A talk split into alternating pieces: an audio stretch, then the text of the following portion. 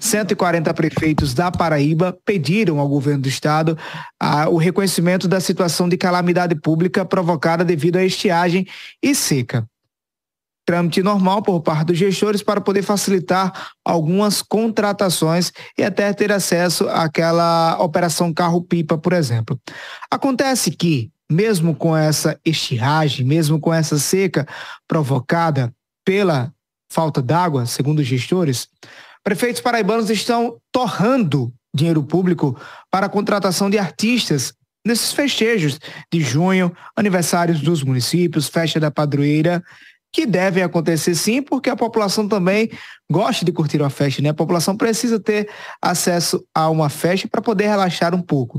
Agora, não é compatível, Zé e Petson, vocês devem concordar, que os municípios que estão em situação entre aspas, de calamidade, sejam os mesmos, os mesmos municípios que abrem as carteiras públicas, os cofres públicos, o dinheiro pago pela população, para bancar, por exemplo, um show com Wesley Safadão, que custa 600 mil reais por uma apresentação de 80 minutos.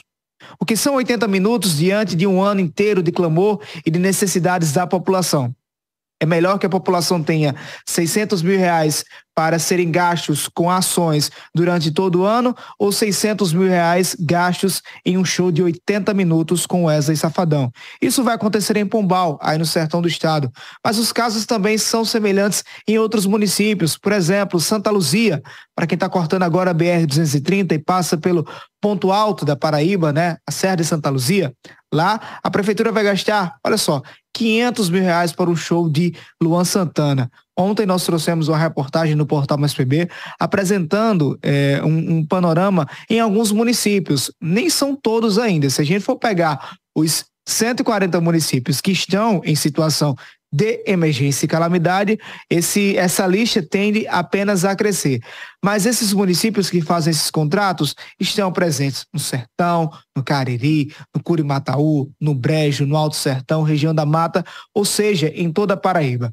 Então é preciso que as autoridades do Estado, Ministério Público da Paraíba, Ministério Público de Contas, Tribunal de Contas, Tribunal de Justiça, Controladoria Geral da União, se unam em uma força-tarefa para tentar trazer a verdade sobre esses municípios. Se eles estão em calamidade, se eles estão em situação de emergência, acho que não é justificável gastar e torrar todo esse dinheiro com a apresentação que dura aí uma hora, uma hora e meia.